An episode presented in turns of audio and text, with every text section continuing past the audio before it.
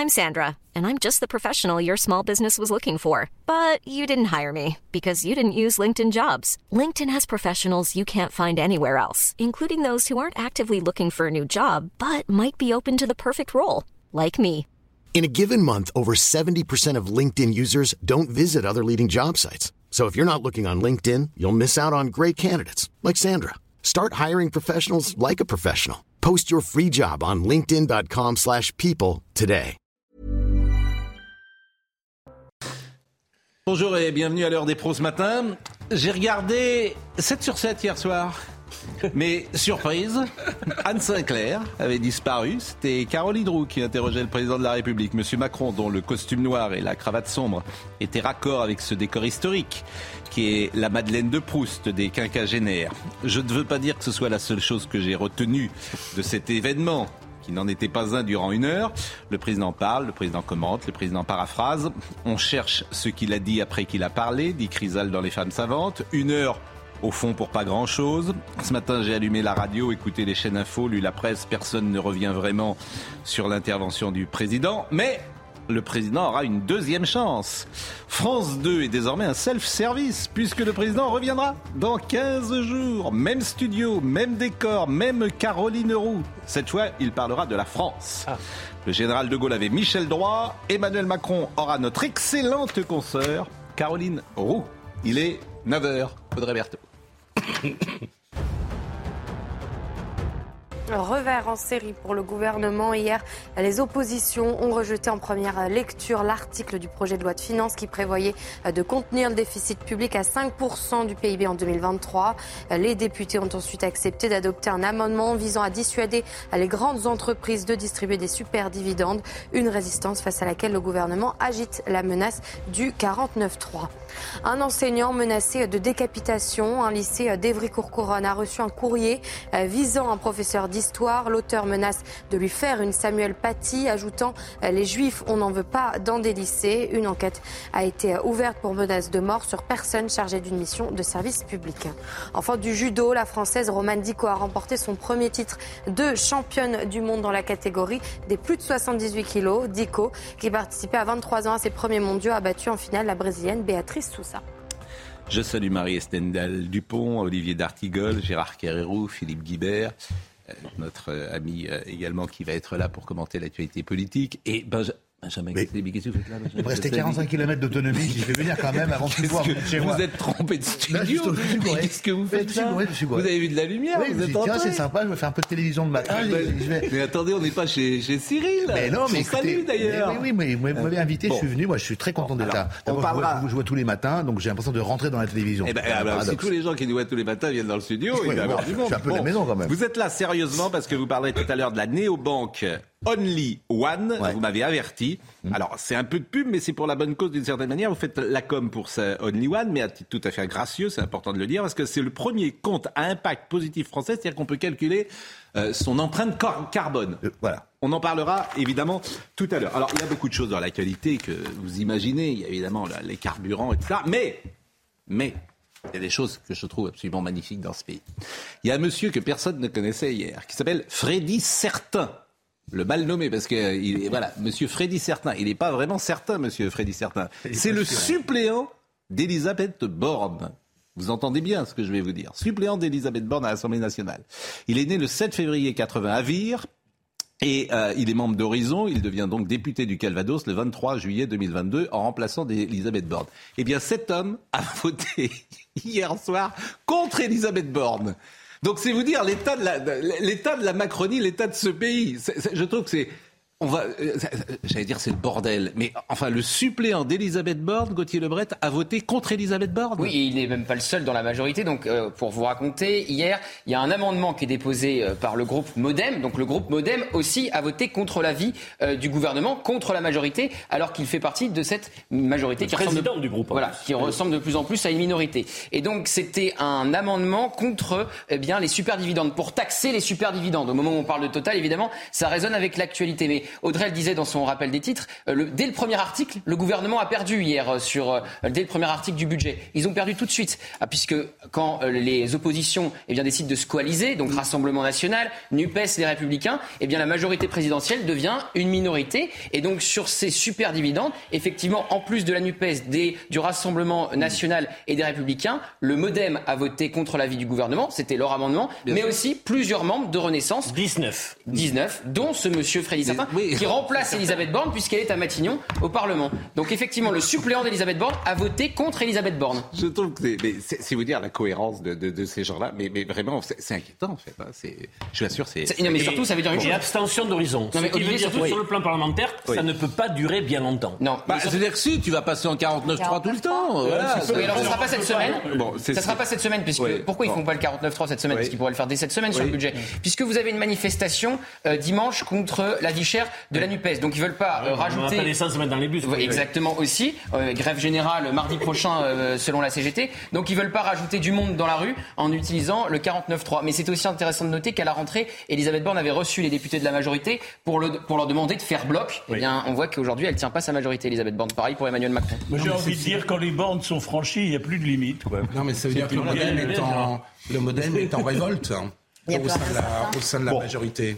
C'est ça que Écoutez, ça veut dire. hein. François Bayrou lâche Oui, mais Macron bon. depuis la, la rentrée. hein. Qu'est-ce que vous voulez que je euh, dise un tas de sujets. hein. Bon, la politique, euh, c'est ça, hein, Pascal. C'est le oui. modem qui ne suit plus. euh, Mais François. Bayrou veut être président. Il l'a dit, donc ça y est. et Il a surtout dit qu'Emmanuel Macron n'irait peut-être pas au bout de son Et il quinquennat. a même dit effectivement qu'Emmanuel Macron euh, n'irait Oui, pas au bout de son quinquennat. pour, euh, Donc il c'est avec des Avec- amis comme ça, ah, t'es tranquille. amis, Et sur la réforme des retraites, il lui lâche un tac par semaine. Bon, t'es, tranquille avec des amis comme ça. Bon, euh, Bruno Le Maire était ce matin. Vous pouvez rester avec nous. hein. Bruno Le Maire euh, et, Toujours, un plaisir. C'est toujours un plaisir parce qu'il y a Voilà. Bruno Le Maire était ce matin sur euh, RTL. Alors le président disait qu'il voulait pas négocier les salaires de Total l'autre jour. il vient. Et là, Bruno Le Maire a dit bon, faut que Total augmente ses salaires. Écoutez-le. Total doit augmenter ses salaires. Elle a commencé à le faire. Cette entreprise a aujourd'hui des bénéfices qui sont importants.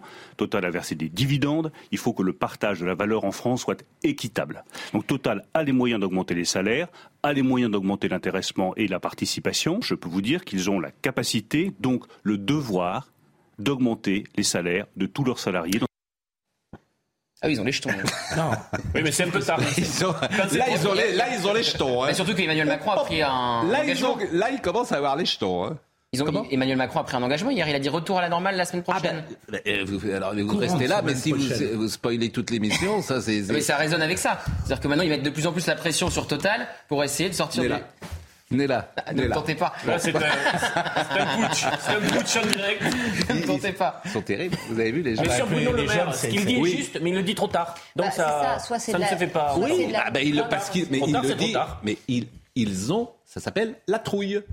Ils ont la trouille. Bah, ont- Alors écoutez, euh, maintenant, euh, Emmanuel Macron, qui, alors je rappelle que Elisabeth Borne avait dit la semaine dernière que le retour à la normale, c'était pour cette semaine. Ouais. c'est raté. Donc euh, raté. Emmanuel Macron dit que c'est pour la semaine prochaine. Comme Mais comme il revient dans c'est 15 comme jours, c'est comme je vous dis. France 2, c'est un self-service désormais. Tu viens quand tu veux, hop, ça émeut personne d'ailleurs, c'est le même, le même, le, le même journaliste, le même chaîne, tout ça, pas de problème. Euh, et euh, que voulais-je vous dire? Oui, nous allons écouter, et effectivement, ce qu'a dit le président de la République, retour à la normale la semaine prochaine.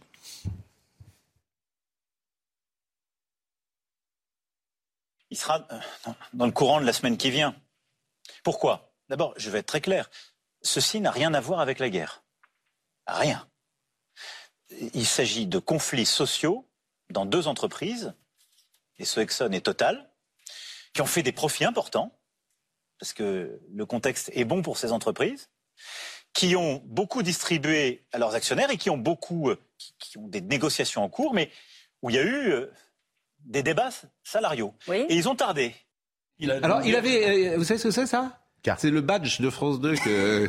que- qu'on a fait à Emmanuel Macron. C'est comme il y est maintenant les 15 jours. il- ce ils ont, lui ont fait un petit badge pour qu'il entre. Mais- et vous avez vu, il a commenté une carte. Ils lui mettent une carte et puis il commente. Oui, comme un chroniqueur, il a demandé à la régie d'envoyer Ouais. une carte, comme ça peut vous arriver, euh, Pascal. Il Bien lance sûr. des éléments maintenant, Non, mais il Emmanuel est, Macron, il est- sur euh, il est- France est- Télévisions. Il- est chez lui. Euh, J'ai une information totale, me dit euh, Total, à qui vient de tomber. Total propose la distribution d'un bonus exceptionnel Ah, Enfin, il faut une c'est ce que proposition. j'ai- Un Non, parce que bonus. j'avais proposé il y a, Un il y a un jour de, de- Un de- bonus. voilà un bonus. que- Mais oui, parce que mais ça c'est logique le bonus. T'es pas obligé d'augmenter les salaires, mais quand la société marche bien, tu donnes un bonus. Vous ne voulez pas c'est- entendre ce que je vous dis depuis des mois. je Si ça ne passe pas par les salaires, Oui. ça ne passe, ça ne, ça, il y aura un blocage. Non, mais Mais il y a un blocage. Il y a un tu peux parce que j'ai un blocage. Et ton salaire, tu cotises. Mais il y a pour un ta- blocage, Tu cotises pour que- ta retraite, Il y aura un salaire cotisé. Tu rentres des droits, un bonus, des primes, ils n'en veulent pas. Mais allez, continuez. Ah, Il y avait- en tout cas, Ah, quand même, il y avait le cadeau. enfin. Total fait une proposition. Oui, bon. Non, mais. Enfin, je- je veux Total dire, fait une le- proposition. Ce, ce pays est formidable, en fait. C'est-à-dire que ça, ça fait 15 jours que tous ces gens. on- la fin, on la connaît. Total va céder. Ah oui, mais comment? Bon, voilà, on la connaît. Oui, mais Bon. comment? Donc, C'est- s'ils pouvaient céder le plus vite possible, ça nous arrangerait, en fait. Bah oui. Hein, parce qu'ils vont céder, puisqu'à CGT est en rapport de force. Mais comme personne n'a jamais euh, rien vu venir sur ce dossier, C'est bien euh, résumé. Oui, Ah, mais on bon. peut dire quand même sur la direction de Total, on peut dire un truc où... euh, parce que quand même, euh, je veux dire, ils se sont bien cachés derrière le gouvernement quand même. Hein. Ils ont euh, balancé ce week-end des, des, des, des, des niveaux de salaire qui en fait sont, euh, sont discutables. Qui ont été repris. bah, vous avez- Lundi, Oui. lundi, ils invitent les syndicats non grévistes, qui est pratique pour négocier avec des, des grévistes. Ils invitent les syndicats non grévistes. Et c'est depuis hier qu'ils bougent. Mais Donc la parce que, parce que le gouvernement, parce que voilà, les gens passent des coups de fil, parce que le gouvernement. Oui, mais ils euh, ont une responsabilité dans le blocage aussi. Oui, alors, un tout le monde a une responsabilité, mais bon, perpétuelle moi je veux bien, vous avez euh, 20 personnes qui, qui bloquent la France. Qu'est-ce que vous voulez que je vous dise ils font pression aussi totale parce que Ursula von der Leyen voulait les taxer, je crois. Donc, Voilà, la, euh, CGT bloque ce pays, c'est quand même. Non, non, non, non. Bon. Ce qui est très ils bloquent ce étonnant. pays parce que... Ce qui est très Parce étonnant. qu'on peut quand entreprises. même se demander, Gérard Carreau. quand on, quand on prend du retard Oui. dans une crise politique, c'est très très difficile de rattraper son retard. C'est assez Et- remarquable ce que et vous de effect- dire. Oui, non, mais c'est arrivé, on, on peut citer mains, mains exemples historiques. Bien sûr. Donc là, on voit tout d'un coup, effectivement, vous l'avez le mot juste, ils ont la trouille. Il y a. Eh eu oui. une trouille dans l'exécutif et on a dit, on a dû donner instruction ce matin, il faut y aller et il faut que pression maximum, maximale sur les dirigeants de Total. Et s'il faut donner 10 000, 10 000 euros par tête de, par tête de salarié, on il faudra payer, il faut se prémunir contre une extension, Mais- une coagulation, mais- mais- parce que tout se joue dimanche et mardi. Dimanche, il y a la manif effectivement euh, des insoumis et mardi il y a la manif de la CGT. Il y a une tenaille là et il y a Macron qui a dit euh, le président de la République a dit hier soir la semaine qui vient. Moi, je suis prêt à parier que la semaine qui vient, il n'y aura, pas de- il y aura pas de pétrole, il n'y aura pas d'essence dans les stations. Et s'il n'y avait que- pas de pétrole, mais si au moins on avait des idées. Oui, Avant, on bah, n'avait pas de pétrole, mais on avait des idées il y a 30 taxé ans. Vous Maintenant, non seulement on n'a pas de pétrole, mais en plus on n'a pas Vous d'idées. avez vu ce qu'on est obligé de faire du coup, Pascal? On doit importer du pétrole de la Belgique, des Pays-Bas à un prix exorbitant pour pouvoir remplir les stations essence Mais, maintenant. là- mais là, c'est quoi qu'il en coûte? Bon, ah non, mais le quoi remettez-moi de l'essence, quoi qu'il en coûte. et le quoi qu'il en coûte dans le budget 2023, il continue. Hein. C'est open bar. Hein. Et puis dans huit jours, c'est les vacances scolaires. Donc euh, si Sandrine Rousseau euh, appelle à la grève générale et qu'en plus il n'y a pas de train, ça va donner une bonne. euh, Alors, euh, une Monsieur Ce qui est Véran bien avec hier. Sandrine et- Rousseau, c'est que c'est une boussole sud. oui. Non, mais c'est vrai, C'est c'est plutôt pratique. Ça. Non, je trouve que Sandrine Rousseau est meilleure que, Alors, que je lui en boussole sud. Oui, c'est plutôt Olivier Véran. Olivier Véran, et Olivier Véran, c'est magnifique. Olivier Véran, il n'a pas de peau parce qu'il est ministre de la Santé pendant les masques et la pénurie, et il est porte-parole du gouvernement pendant la deuxième pénurie. Je me demande s'il n'est pas chat noir. hein. Bon.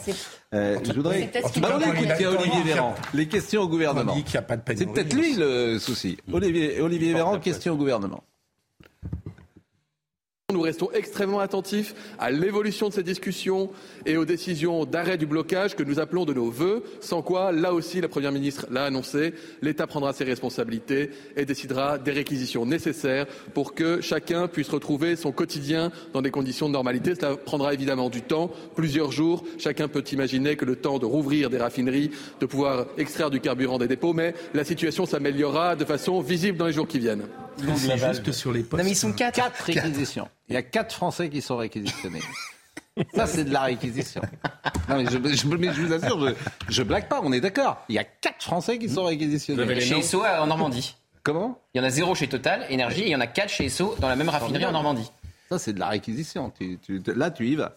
On voit, c'était. En fait, l'État est d'une. Comme toujours, quoi. l'État est faible et ne peut pas faire grand-chose. La vérité, c'est que l'État ne peut pas faire grand-chose. Ou en tout cas, ne- n'a pas. Ils veulent pas reproduire 2010. euh, Bon, Jeanne Cancard est en direct avec nous euh, de Port-Jérôme, de Gravenchon-Port-Jérôme, en Seine-Maritime. Bonjour Jeanne.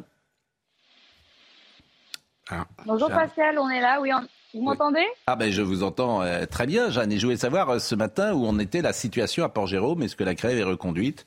Ou est-ce qu'elle s'essouffle comme je le vois à l'instant sur euh, notre bandeau? Là, regardez, on va vous montrer tout simplement en image. Vous voyez, normalement, là, c'est le point, le piquet grève. Vous voyez, il y a quand même des journalistes, mais on ne voit pas de grévistes à l'horizon. Là, pour vous donner un ordre d'idée, toutes les 8 heures, il y a une assemblée générale. Donc, il y en a une là à 6 heures. Normalement, ils la tiennent ici, sous ce chapiteau. Et là, exceptionnellement, ce matin, ils n'ont pas tenu ce point, cette assemblée générale devant nous, les, les journalistes, devant les camarades. Ils se sont mis dans un local fermé. Et ce qu'on ressent aussi, surtout ici, c'est du flou, de la confusion. D'un côté, à la fin de l'Assemblée générale, quand les salariés sont sortis et qu'on allait à leur rencontre, il y en a certains qui nous ont dit le mouvement s'essouffle, on le sent, on sent une lassitude chez certains, il y a de moins en moins de grévistes. Et puis de l'autre, vous avez ceux qui nous disent non, non, il y a un regain, un regain de colère, d'ailleurs motivé par les réquisitions. Alors est-ce qu'on peut parler de, de regain? À 6 heures, on n'a pas encore les chiffres, ils nous disent que ça serait 50% des personnes concernées, des salariés. C'est une poursuite du mouvement qui est seulement partielle puisque tous les secteurs ne sont pas concernés. Mais ce qu'il faut savoir, c'est que oui, on peut parler de regain puisque on était aussi à l'Assemblée générale de 22 h hier soir. Et ben, quand il a fallu voter la grève, on a vu seulement deux ou trois mains se lever alors qu'on ressent à ce 24e jour de grève. C'est en effet une lassitude chez certains, puisqu'il faut le rappeler, 24 jours de grève, c'est 24 jours où ces salariés en grève ne sont pas payés. Bon, manifestement, il y a plus de journalistes que de grévistes euh, avec vous. Merci ils sont pour. Dans euh, une autre Ils sont dans une salle, Oui, je viens de vous le dire. J'ai compris. Cette, cette représentation du monde syndical dans ces images. J'ai- c'est quand même- J'ai compris. J'ai compris. ça Alors, envie, hein. Monsieur Martinez, euh, Monsieur Martinez, on parle de la réquisition, euh, a trouvé que c'était parfaitement euh, scandaleux. Écoutez-le. C'est absolument scandaleux. Premièrement, euh, euh, je vous le rappelle, euh, Monsieur Sarkozy avait fait la même chose en 2010 et le gouvernement et l'État français avaient été condamnés par l'Organisation internationale du travail, qui est une organisation, comme vous le savez, qui dépend directement de l'ONU. C'est le droit international. Et cette condamnation précisait que la France remettait en cause le droit de grève. Euh, ce qui était valable en 2010 est toujours valable euh, aujourd'hui. J'ai entendu le président de la République, euh, après sa deuxième élection, dire qu'il avait changé, qu'il allait écouter, qu'il allait dialoguer. Je, ne- je ne pense pas que le fait de réquisitionner des salariés en grève soit la meilleure façon d'écouter et de dialoguer, mais je, je l'ai dit à plusieurs reprises, il va falloir maintenant, quand on croise quelqu'un du gouvernement, y aller avec un dictionnaire pour voir si on est bien d'accord sur les définitions des mots dialogue et concertation. Gérard Carreau, la réquisition, à votre avis, c'est la bonne chose? C'est la bonne solution? Bah, C'est-à-dire que si ça avait été fait euh, avec, euh, avec en- avance, enfin je veux dire au moment où, les choses se durcissaient, peut-être. Aujourd'hui, ça me paraît un peu un cautère sur une jambe de bois. Mais, j'ai dit tout à l'heure la trouille. Je crois que la peur de l'exécutif, il y a une vraie peur, elle n'est pas tellement pour l'instant dans l'essence, elle est dans l'extension au nucléaire. Je ne sais pas si vous avez vu, mais il y a une menace sur les centrales nucléaires. Alors, vous voulez qu'on voit tout de suite le sujet Oui, Allez, parce que- on le voit, le sujet d'Augustin Donadieu. C'est capital. Vous spoilez un peu. euh, Il y a la moitié des centrales. Il y a la moitié Il y a la moitié des centrales. Je sais, mais seulement on va voir le sujet. Ben, on va voir le sujet. Spolié. Vous avez racheté le- la cravate de Donald Trump, manifestement, lorsque Oui, vous étiez que au- il y a les primaires, aux euh, États-Unis. il y a les midterms Lorsque vous avez fait un petit. Vous connaissiez. Benjamin Castaldi Oui, bien sûr. Hein regarde, On était à vois. TF1 ensemble. Bah, bien, bien sûr. Bah, vous avez voulu qu'il soit dans le loft et puis euh, Gérard n'a pas voulu. Non, il est pas voulu. Donc, euh, il a refusé. Mais non, il est- vous avez préféré. euh, euh, Voilà. Voilà. Vous avez préféré Loana. Bon, voyons le sujet sur la grève nucléaire possible d'Augustin Donadieu, euh, parce qu'effectivement, ça peut nous intéresser. Dans cette centrale nucléaire, un réacteur est à l'arrêt. Dans celle-ci, ce sont deux autres unités qui ne produisent plus d'électricité. Au total, en France, cinq sites nucléaires sont impactés par la grève de ces agents. Cette grève, c'est par rapport euh, au salaire. On n'a pas la compensation de l'inflation. Concrètement, sur le terrain, les agents réduisent les capacités de production des réacteurs ou bloquent tout simplement les travaux de maintenance, aussi appelés arrêts de tranche. Ils ont choisi de reprendre en main leurs arrêts de tranche et de les bloquer, d'arrêter les, les activités euh, qui s'y réalisent. Quand ils le peuvent, ils baissent euh, ce qu'on appelle la charge, c'est-à-dire qu'ils baissent la, la- comment dire, la quantité de production. Selon l'entreprise, ces actions pourraient avoir un impact sur la puissance électrique sur le réseau. Mais pour notre consultant, le risque d'embrasement social est bien réel. On entre dans un processus qui est une espèce d'escalade syndicale et que ce qui se passe dans le domaine de le- de- de- de- du pétrole eh bien, va se passer dans le domaine de l'électricité et peut-être touchera peut-être bah, la SNCF ou la RATP. Depuis ce matin 6 heures, ce sont les salariés de la centrale de Gravelines qui ont rejoint le mouvement. Mais Michel Chevalier était en orbite, il était dans, dans Skylab. Apparemment, il est sur Terre, là, Il était, non, il était dans Skylab lorsqu'il est intervenu. Bon, euh, ça va être sympa. D'abord, les vacances de la Toussaint arrivent. Donc, si je résume, on n'aura pas de train peut-être, on n'aura pas d'électricité, on n'aura plus de pétrole, on, on va manger du... on va rester la dynamo, La dynamo. On va pédaler. Non. Oui. Quoi? Il y a une, une personne qui a toute la pression ce matin, Oui. c'est le patron de Total. Point. Euh, pour l'instant, il a eu l'attitude. Est-ce que vous vous souvenez de Bernard Blier dans Un idiot à Paris face aux syndicalistes Oui. Le syndicaliste, c'était Monsieur Grafouillère. Ah, est-ce qu'on peut Monsieur, ressortir Monsieur Grafouillère, Ah, oui. vous êtes un irresponsable. Bien sûr. Vous êtes Alors- un irresponsable et les salariés sont les êtres les plus vulnérables du système capitaliste. Donc il faudrait ressortir. euh, Alors, je Bernard- alors Marine, Bernard c'est un. je, je vais vous dire, on a euh, quelqu'un avec nous qui travaille à Voilà. CBS, qui s'appelle Xavier Susperregui, et c'est une de ses Pour séquences l'instant, fétiches. pour l'instant, le patron de Total a joué du Bernard Blier. Maintenant, il va falloir qu'il baisse d'un ton. Voilà. Alors, je demande à Marine de sortir cette séquence célébrissime où euh, Bernard Blier joue un patron devant face à des, euh, à des salariés. dans un abattoir. Voilà. Et leur dit- barbac. voilà. Fini, Et il leur dit-. Fini. Fini, les- la petite Toto. Fini, fini les vacances au trottoir. Donc je vous propose de sortir ça. Donc et alors Donc pour l'instant, c'est ça, Total. je suis pas sûr qu'on ait vraiment les droits, mais on va quand même le sortir parce que ça dure 30 secondes. Et puis, euh, et, puis ça, c'est pour la bonne cause. Voilà, ça sera au nom de l'information. Alors, la convergence des luttes, cette fameuse idée, euh, est-elle possible ou pas? Moi, je pense que les Français, ils sont anesthésiés. Ils sont anesthésiés depuis le Covid, ils sont anesthésiés surtout, ils sont anesthésiés. Voilà, il, il se passe plus rien. Donc, je, je vois pas tous les retraités descendre dans la rue, je vois pas tous les salariés descendre dans la rue, Oui, mais la convergence des luttes, c'est pas tous les retraités Oui. descendant dans la rue. Ah, c'est tout le monde. C'est C'est d'arriver à avoir des points Oui. d'appui On avait pas dit les gilets dans des hein. secteurs stratégiques. Oui. Or, Ah oui. mais c'est C'est justement. toutes les fédérations de la CGT. C'est les Oui, fédérations. Enfin, la de CGT, c'est pas toute la convergence des luttes non plus. Alors, écoutez, euh, Monsieur Martinez, parce que Monsieur Martinez c'est et Madame Rousseau, alors c'est le grand soir, Oui. évidemment, ils rêvent de ça. D'abord, euh, Monsieur Martinez. Il y a beaucoup de conflits dans ce pays et euh, nous allons euh, évidemment, dès, dès les prochains jours, euh, nous appelons d'ailleurs les salariés des autres professions, ceux qui sont déjà en grève à continuer sur les augmentations euh, de salaire et ceux qui n'y sont pas encore et qui euh, sont dans la même situation bah, à se mettre en grève et amplifier les mobilisations. Euh, Il y a aussi euh, quelque chose qui préoccupe beaucoup de monde dans ce pays, c'est euh, la future loi sur l'allongement de l'âge de la retraite. Ça fait beaucoup de choses qui nous permettent de dire qu'il y a besoin d'une réaction massive du monde du travail dans ce pays. C'est son dernier baroud d'honneur, il n'a plus rien à perdre. Philippe Ma- Philippe Martinez il va quitter la direction de la CGT. Il a été maltraité par le gouvernement pendant euh, les Gilets jaunes, donc il a intérêt à aller jusqu'au bout là en ce moment. Bon, et Madame Rousseau, qui est dans le même sens, Sandrine Rousseau, grève générale. Il devrait faire pression sur la direction de Total plutôt que sur les grévistes. Et euh, on, dit depuis maintenant des années que les, mouvements sociaux ne servent à rien. Mais là, on s'aperçoit que ça sert à quelque chose. Moi, j'espère que ce sera l'étincelle qui déclenchera un mouvement de grève générale. Parce que là, la colère dans le pays est telle que je pense qu'il y a vraiment matière à faire, euh, à bloquer et à changer les politiques libérales qui sont, qui sont mises en place par le gouvernement. J'aimerais bien que quelque chose émerge, oui, dans le débat politique, parce que là, la colère est telle que euh, il faut que le gouvernement entende à quel point euh, ces politiques euh, libérales de casse de l'assurance chômage, de casse des retraites, euh, ne sont plus supportables aujourd'hui par les Français et Françaises. Tout le monde n'est Ouais. pas sur cette ligne-là, évidemment. et la elle, des elle a affiché qu'elle voulait le chaos, donc euh, Oui. elle Ouais, comme là, elle Bon. ne peut pas critiquer le patriarcat, elle essaye de, de- de se placer sur le terrain social, Madame Rousseau. Et ils ont la nostalgie Elle de a- elle a pas- 68. elle a pas comme, me compris. disait, comme me le disait mon voisin, Benjamin, Oui. ils ont la nostalgie de 68. Ils veulent refaire 68. Et d'ailleurs, le gouvernement se dit on va faire comme en 68. On re- quand on, On va marquer une pause. on va marquer une pause. Tout le monde retournera Euh, à la campagne. On va marquer une. Ah bah, il y avait une chanson comme ça. Allez hop, tout le monde à la campagne de Charlotte Julien. Allez hop, tout le monde.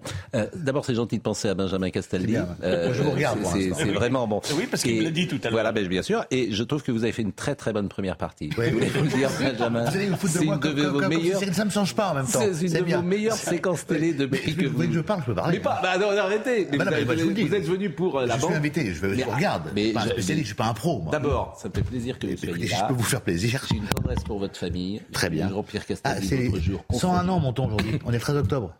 101 ans, mon Il a eu 101 ans. Bon, je dis ça comme ça. Alors, je parlais de la famille euh, vivante, si j'ose dire. Ah ouais, Jean-Pierre ah, oui. J'ai croisé Jean-Pierre Castaldi l'autre jour dans, dans un restaurant qui est en pleine forme, qui est au théâtre tous les soirs, qui est un comédien magnifique, etc. Il y a, ben, ben, il y a Benjamin et il y a Giovanni qui fait un début de carrière magnifique et même plus qu'un début de carrière aujourd'hui. Il est à l'équipe TV. Donc, c'est une belle famille dans la famille bien. Castaldi. Donc, ça nous fait plaisir que vous soyez là. On peut pas le- on peut pas en dire autant de toutes les familles, forcément. Non, ça c'est. Je vois pas pourquoi je dis ça d'ailleurs, mais enfin, on va marquer. Je suis désolé, mais la, Il nous vit, la, la famille, la famille Guibert est très respectable. Bah, vos frères et sœurs ont fait des parcours absolument magnifiques. Bah oui, effectivement. Puisque, vous êtes, donc, euh. puisque vous êtes fils unique. Bon, on va marquer une pause et on va revenir évidemment pour euh, parler de l'actualité, de la galère euh, d'Emmanuel Macron hier soir. Alors j'ai vu le chiffre quand même parce que alors, bah, je, euh, voilà, vous connaissez mon honnêteté proverbiale. Ça a plutôt bien marché. Ça a fait 5 millions 4. Euh, c'est devant euh, le journal de TF1 et ça a fait 23% de part de marché. Ça fait 5 millions 3. C'est pas un échec, c'est pas un événement. c'est Ah, comment un beau score. Un beau. C'est plus que les primes de TF1 maintenant. donc. mais oui, quoi, les primes de TF1, euh, oui. Bien sûr, quoi. Ça, c'est pas non plus. Euh, dire Ah, ça marche pas très bien, bon, mais, mais, mais, mais- quand il non, Il faut le dire, c'est plutôt correct dans la. dans plus- mais bien dans sûr, la c'est plus situation. condamnable. J'ai dit que ce matin, personne Enfin, n'en parlait, personne On ne reprenait. président de la République. Mais bien sûr, personne ne reprenait ce matin 30 ce qu'il avait dit. Mais ça, le, le score. euh, a- Vous vous rendez compte que quand il faisait une, inter- une intervention pendant le Covid, il faisait euh, 20 millions de, Oui, mais là, c'est normal, tout le monde était chez soi en train d'être enfermé. On voulait savoir si on allait être libéré. Donc donc c'est normal que des otages veulent savoir si on va être libérés. Là, il fait 5 millions, c'est rien d'extraordinaire. C'est les gens qui regardent le 20 Lebret, heures. je veux dire que nous on sera en retraite, mais lui il sera encore là à la télévision. Vous le verrez, vous croyez-moi. Mais la bonne Bon. astuce, c'est d'avoir Oui. commencé à 8h20 Oui. pendant le journal. Ça et prend plein de gens. La ne bonne astuce, c'est la pause. Ouais. Voilà. Bon, ça fait autrement, je vous enlève votre cravate de Donald Trump. Voilà. À tout de suite. Fini les vacances au Crétois. Audrey, Ber- Audrey Berthois, 9h32. Elisabeth Borne entame aujourd'hui à Matignon les concertations euh, politiques sur les retraites. Euh, La première ministre reçoit les chefs des groupes parlementaires. Elle sera accompagnée du ministre du Travail et du ministre des Relations avec le Parlement. Euh, Ces rencontres ont lieu à quelques jours d'une marche contre la vie chère et l'inaction climatique. Des villes moyennes autrefois tranquilles gagnées aujourd'hui par la délinquance. C'est le constat du Figaro qui a analysé les crimes et délits dans les villes de 20 000 à 100 000 habitants. En tête des villes moyennes, vous le voyez, Valenciennes, Douai, Lens ou encore Roubaix. Enfin du football, l'Olympique de Marseille a battu le Sporting Portugal 2-0. Le match de poule d'hier soir à Lisbonne permet aux Marseillais de récupérer 6 points. L'OM s'installe en deuxième position du groupe D derrière Tottenham. Alors la fameuse séquence de Bernard Blier, le patron qui parle à ses employés parce Monsieur que ses employés euh, font grève. Alors je ne sais pas si on l'a en- entièrement ou pas, mais euh, Marine me dit qu'on peut l'écouter. Donc écoutons euh, quelques secondes de cette fameuse séquence qui nous fait rire. Fini la petite auto. Fini les vacances au crottoir. Fini le tiercé. C'est pourquoi, mes amis, si vous avez des revendications de salaire à formuler, vous m'adressez une note écrite et je la fous au panier et on n'en parle plus. Nous sommes bien d'accord? Alors évidemment, elle est trop courte, euh, Marine. Si on Oui. pouvait la remonter dans la longueur, ça serait évidemment euh, quand plus même intéressant. Mais bon, vous aurez le droit à une deuxième chance tout à l'heure. Ça doit faire une petite minute euh, Oui. de mémoire. Il y a 30 secondes à prendre juste avant. Euh, mais c'est pas euh, Marine qui est responsable, hein, bien évidemment. Euh, que vous dis-je? La galère. La galère, et je vous propose... Ah non, d'abord, écoutons Clémentine Autain, parce que Clémentine Autain, c'est ça qui va Elle est très heureuse de la grève. Mais Ils veulent se refaire une santé. Et la NUPES a fait une rentrée cataclysmique. Oui, mais Donc, vous ils- pensez qu'en disant ça, alors que grève on verra combien de monde il y a dans la rue euh, dimanche, mais c'est leur. euh, c'est- là, c'est le, On ne leur- peut leur- pas leur faire sortie. partir les bus. Intégrer cette notion, il n'y a pas d'essence. Donc il y, a- il y a un bus qui c'est- devait partir de Pau, par Ah, c'est- exemple. Il peut pas y aller. Ça, c'est c'est du bon sens. Ça, c'est du bon sens. Ça, c'est du bon sens. Ça, Ce c'est qui va vous demander de- d'atténuer les commentaires sur la participation. Mais je c'est compte sur vous pour le faire. Vélo Pour monter de Pau. Vous venez en vélo Et restez à Paris, vous avez l'air euh, de vouloir défiler euh, dimanche. Ah, vous- Euh, je fais et ce que maintenant- je veux le week-end. Maintenant que le futur président de la République, maintenant que le futur président de la République est dans votre ville, c'est peut-être qu'il fera quelque chose pour vous quand il sera élu à 80 ans, Monsieur Bayrou. Euh, Merci. Il veut se Ça donne présenter. des- ça donne des perspectives. Écoutons, écoutons Madame Autain. Je suis euh, heureuse qu'il y ait euh, non seulement une grève dans les raffineries pour euh, contester cette euh, indécence de profits faramineux avec des salaires qui stagnent dans un secteur qui, au fond, profite à un tout petit nombre au détriment du grand nombre et qui est une, une sorte de, de quintessence de ce qui ne va pas dans notre système. vous êtes heureuse de la grève, vous n'êtes pas heureuse de la perspective du retour à la normale annoncée par le chef de l'État? Je suis heureuse qu'il y ait la grève. Je vois que la grève s'étend, puisque comme vous le savez, hier, euh, c'était le secteur de la chimie, puis du nucléaire, puis euh, à la SNCF, et on va vers une grève interprofessionnelle. Donc je suis contente que la contestation euh, de cette logique qui est accompagnée, voulue par Emmanuel Macron, soit aujourd'hui contestée et contestée par une mobilisation sociale. Par une mobilisation de la CGT. Je suis contente que la CGT fasse grève, c'est ça qu'elle devrait dire. Il est faux. Voilà, je suis content. Oui, mais la je- CFDT je trouve- que cette grève n'a pas lieu d'être. Je trouve que cette phrase est, est- est- est étonnante, mais bon, on n'en est plus à un étonnement près. peut- Euh, je crois que Jean-Luc Mélenchon a pris euh, la parole également. Il était hier, lui, devant. euh, euh, de, il a pris la parole sous forme de tweet. Il était hier euh, devant euh, la mairie euh, de Paris et il a dit au rassemblement contre les réquisitions en solidarité avec les grévistes, alors que Macron refuse de taxer les super profits et d'augmenter les salaires. Il s'attaque maintenant au droit de grève. Vous allez voir d'ailleurs des images puisqu'il était devant la mairie. Mais la galère, elle est évidemment Mais pour les. Oui? On voit quand même qu'ils sont totalement hors sol, ces braves gens, parce que... De qui vous parlez? Là, je parlais de Clémentine Autain Oui, et de Sandrine Rousseau hors sol. aupara- Oui. C'est qu'ils n'ont même pas un mot dans leur discussion. À la limite, qu'ils soient en faveur de la grève, ça peut... Mais ils n'ont même pas un mot pour les gens qui sont dans la galère, dans leur voiture, Oui. sans essence, pour Bien aller sûr, bosser. bien sûr. C'est-à-dire qu'ils sont même pas, ils n'ont même pas l'intelligence politique minimum de se dire euh, il y, y en a qui font grève et puis il y a un peuple qui est, qui est en blocage et on est censé représenter ce peuple donc Mais c'est parce que c'est plus leurs électeurs. La France qui travaille n'est plus, ne fait plus partie. Ben non. Enfin, c'est quand même. La NUPES baisse, ça fait 20%. Il y a quand même quelques travailleurs dans la NUPES. Vous savez très bien que les classes ouvrières ont, ont déserté. Il n'y a pas que des étudiants euh, Non, mais- de Sciences Po. Les classes ouvrières ont préféré euh, le vote Rassemblement National Je au vote NUPES, c'est tout. Voilà. A- a- Donc euh, ils parlent peuple, plus, a c'est plus leurs électeurs. On a bien vu pendant la campagne présidentielle. On a bien vu pendant la campagne présidentielle à qui euh, Jean-Luc Mélenchon s'adressait. J'entends bien. Mais. Ils sont aussi déconnectés du contexte, du fait qu'on sort de deux ans de crise Mm. Covid où énormément de gens sont vraiment à bout, à bout financièrement et à bout Mm, moralement, absolument. et ont impérativement besoin de pouvoir travailler. Bien sûr, bien sûr. Alors, l'exaspération. En fait, il y a tout un pan de la faut réalité Moi, je trouve qu'il faut connaissent vraiment pas. pas être manichéen sur cette grève parce qu'on on, on comprend tout à fait les demandes, elles s'entendent. Il y a de l'inflation, etc. Et le risque, c'est qu'on soit manichéen, qu'on dise dans les sondages, mais vous êtes pour ou contre la Mm. grève. Évidemment, les gens qui peuvent pas aller bosser, ils sont contre la grève, mais ça veut pas dire qu'ils sont pour ce que fait le gouvernement, parce qu'à un moment donné, quand on regarde, on a quasiment l'impression que euh, quand on cumule ce que fait le gouvernement, les sanctions qui se retournent contre nous et euh, les syndicats qui se réveillent, alors que par ailleurs, ils n'ont jamais défendu, par exemple, les soignants non vaccinés, etc. pendant la crise Covid. Euh, S'ils voulaient mettre à plat le pays, ils s'y prendraient pas autrement. Mais il y a un consensus pour dire qu'avec les bénéfices de Total, 18 milliards dans le monde, 2 milliards en France, il y a un consensus pour dire Mais que oui. ceux qui travaillent chez Total doivent toucher euh, à une part Et du gâteau, encore- soit sous forme de, soit sous forme de bonus, soit sous forme de salaire. Ça, il y a un consensus. Et on est encore en train d'essayer d'opposer le Sauf peuple la et les direction totale. hein. Oui, mais parce que, présent. mais, mais parce que, et c'est le problème en France depuis toujours, c'est-à-dire qu'avec les salaires, faut toujours aller à l'épreuve de force avec le Eh patronat, oui. qui Eh peut oui. pas prendre la décision d'augmenter. C'est pas vrai de toutes les boîtes, mais c'est vrai de beaucoup de boîtes, qui peut pas prendre l'oc- de, d'augmenter les salaires sans passer par le conflit. C'est tout. Qu'est-ce que vous voulez que je vous dise? Et je répète depuis huit jours les mêmes chiffres. Il y a 9 milliards qui sont distribués en salaire chez Total. Il y a 8 milliards aux actionnaires.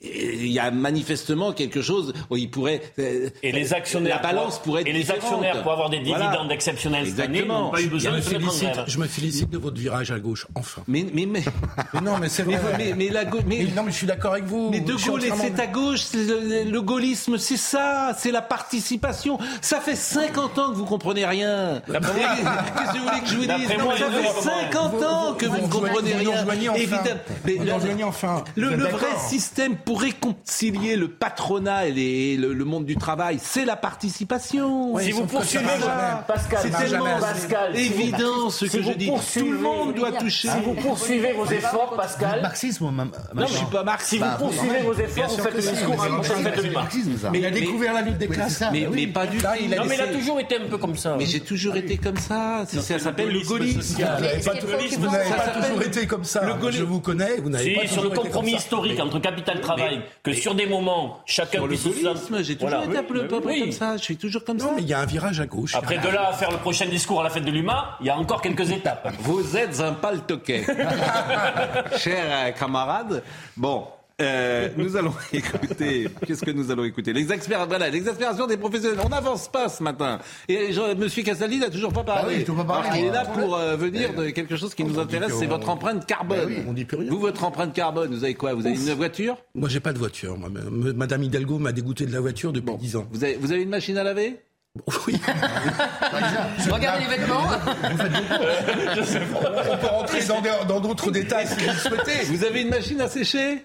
Oui. Oui. Eh ben tiens, on va en parler maintenant. Alors, racontez-moi, euh, on écoutera après la galère. C'est quoi euh, cette empreinte En carbone fait, je vous ai écouté, tous les matins je vous écoute, et je crois que c'est Geoffrin qui a dit euh, comment on peut savoir réellement combien on dépense de carbone? Voilà. Voilà. Donc je vous ai envoyé un petit texto. Je dis voilà, il y a, il y a effectivement une néobanque qui s'appelle Only One qui permet de calculer exact, au, au jour le jour combien on dépense de carbone. Alors moi je, je pense qu'on sait qu'il vaut mieux prendre le train que l'avion ou que la voiture, mais à part ça, concrètement on ne sait pas ce que ça veut dire. Moi je peux pas, pas, pas savoir. Et alors quand, on fait ses courses, euh, si on prend des Barilla plutôt que des, des, des Panzani, bah, ça peut avoir une incidence. Quand on, fait, quand on prend un légume qui est importé ou pas, ça a une incidence. Quand on prend de la viande qui est cultivée en France, bio- euh, biologiquement, ça a une incidence. Donc je me suis dit c'est intéressant. Moi je suis pas du tout écolo, euh, voilà, euh, fort forcené. C'est pas une question de culpabiliser les gens, c'est juste de savoir, voilà, par an on sait qu'on a 10, 10 tonnes par euh, par habitant. On doit être à 2 tonnes en 2050. Donc on n'a pas le choix. Mais à la fin de la journée, on a son bilan. Bon, bien sûr. Ah, c'est au- flippant, ça. Ah bah, mais non, c'est pas flippant. Mais alors comment on fait Comment on fait? Racontez-nous. Comment moi je peux savoir mon bilan carbone Eh ben, dans une vous- journée? vous dépensez de l'argent tous les jours, a priori. Oui. Pas, pas lui, parce qu'il est. Ah, radin. Les copains, les copains. Je suis dans le métro euh, à partir de 10h et au violon. et on un peu, on donne un peu Quand vous faites vos courses, par exemple, vous avez, vous avez un ticket de caisse. Oui. Avec votre téléphone, vous scannez le ticket de caisse et vous savez, pour chaque produit, Faire quoi, vous allez dire? Mais on un ticket de caisse. Les courses. Faire les Faire courses. les courses. Bah, les- comme les gens normaux, Pascal Pro. Non, non, mais je euh, blaguais. Évidemment, je euh, fais mes courses. Voilà, on fait ses courses, on a un ticket de caisse, Oui. on scanne le ticket de caisse et Oui. on sait exactement combien on a dépensé de carbone. ça, vous êtes sûr de ça? Par exemple, on sait si la carotte a été Absolument, produite en France sur le ticket de caisse L'algorithme- ou si elle arrive d'Argentine? l'algorithme de, de, de cette application pas des est, ex- carottes, est hein, extrêmement euh, nourri, est extrêmement nourri, extrêmement documenté et on sait effectivement quelle est l'empreinte carbone de chaque aliment. Alors, ça 90%. s'appelle Only, Only One. One. Only One. Alors, à titre tout à fait gracieux, Je vous ah. d'elle. Pourquoi on en parle? Parce que c'est quand même la première banque, paraît-il, euh, carbone Elle, en elle France. est, elle est c'est née en 2018. C'est- Alors, elle n'est pas encore banque. hein. C'est un compte de paiement Ouais. parce que pour être banque, C'est c'est une jeune start-up Ouais. euh, euh, Créée en euh, 2018. Alors je cite quand même ses concurrents parce que je le dois, il y a Helios ou Green Got. Ouais. Hein Donc elle propose des services de banque 100% numériques sur le modèle des Allemands N26 et Tomorrow, accessible uniquement via une application mobile. Mhm. Bon, je lis mais je parle chinois, je comprends pas tout ce que je lis. Bon, certains disent que c'est tous les jours, mais bon, de nouveaux acteurs portés par l'usage des nouvelles technologies euh, digitales, comme le préside l'autorité de la concurrence prudentielle et de résolution, la CPR. Absolument. Donc, bah, Bon, ben ça c'est bien, mais mais, mais mais on peut pas faire un test là en grandeur nature? Écoutez, c'est- vous, vous avez un, un téléphone portable? Oui. Vous avez un ticket de caisse? Ah, euh, ah bah non, j'ai pas de ticket. Bah, Trouvez-moi un ticket de caisse de, de, je sais pas, d'un franc prix ou d'un. écoutez, euh, ou d'un- Et un et- ticket de caisse. Ah, bah, un ticket de caisse, allez. Attention, ticket. pas Vous étiez chez Fauchon. Si vous avez un ticket Caviar. Caviar. Alors, saumon de Norvège. Saumon de Norvège. c'est bim. Champagne Rodin. Ah, ouais. Ah, ils, ont la belle vie, hein, les gens qui vont sur CNews. Hein. Ils ont, ça, c'est, ils ont de l'argent. Hein. Là, c'est des cigarettes, donc je peux pas vous passer ça. Vous avez encore votre portefeuille. Oui. Allez, bébé. Est-ce que Bah vous oui. pouvez vous presser là parce Je que, sais pas, euh, je, je sais pas. Mais il n'y a pas de détail là-dessus, il y a juste pas ça. 27,50 euros, il n'y a Ah, pas de non, marge. ça, c'est faut ticket, euh, Ouais, relevé bon, carte bleue. C'est le relevé de carte bleue. Vous avez rien compris. Mais avec le relevé de carte bleue, on peut Bon, pas on va faire. trouver un Parce qu'il n'y a pas de ticket. détail, il n'y a pas les On produits. va essayer Ah, de le trouver un ticket. Mais il Il faut les produits du parce que sinon vous n'avez pas de. Vous vous rendez compte qu'il a été au gouvernement, ils sont hors sol. Il travaillait avec Jean-Marc Ayrault. Vous comprenez pourquoi ça marche? C'est- Il ne sait pas ce que c'est qu'un ticket de caisse. Il a 50 ans, il a 50 ans passé, il ne sait pas ce que c'est qu'un ticket de caisse. C'est des gens qui sortent jamais, ça. C'est- la France. euh, c'est- la France qui perd. C'est la France. c'est la- ont des carottes qui viennent Voilà. d'Argentine. Donc Only One est le premier compte à impact positif français. Notre vision est la banque de demain se construit aujourd'hui, que chaque euro peut devenir une bonne action grâce à votre compte Only One et ça vous financez au quotidien des projets de protection, etc., etc. Bon, moi j'ai voulu avec vous très faire gentil. ce petit focus. C'est très gentil Et de l'avoir Là fait. du plaisir évidemment de me recevoir. de vous recevoir. Euh, la galère des euh, professionnels euh, dans ce conflit qui dure depuis trois semaines. Exaspération des professionnels, Adrien Spiteri. Après des heures d'attente, cette station-service est enfin livrée. Et derrière le camion citerne, de nombreux professionnels attendent de pouvoir faire le plein. Le carburant est essentiel pour eux. Moi, je suis restaurateur, donc euh, là, mes fournisseurs, ils commencent à me dire qu'ils vont peut-être me livrer euh, un jour sur deux. Il y en a qui commencent à arriver à 10-11 heures. Moi, j'ai le service à midi. Bon, ça, c'est perso, mais, mais, euh, ça devient un petit peu compliqué, ouais. Ce professeur d'auto-école continue son activité, mais certains de ses collègues ont dû mettre la clé sous la porte. C'est une catastrophe. On n'arrive pas à gérer. J'ai déjà deux de mes collègues qui sont au chômage, qui ont dû arrêter, il n'y a plus d'essence. Donc euh, bah, on continue d'essayer de faire de la leçon euh, le mieux qu'on peut. Mais là, ça devient vraiment problématique. À l'image de cette pompe à essence, le carburant devient de plus en plus compliqué à trouver. Au total, en France, près d'un tiers des stations-service rencontrent des difficultés d'approvisionnement.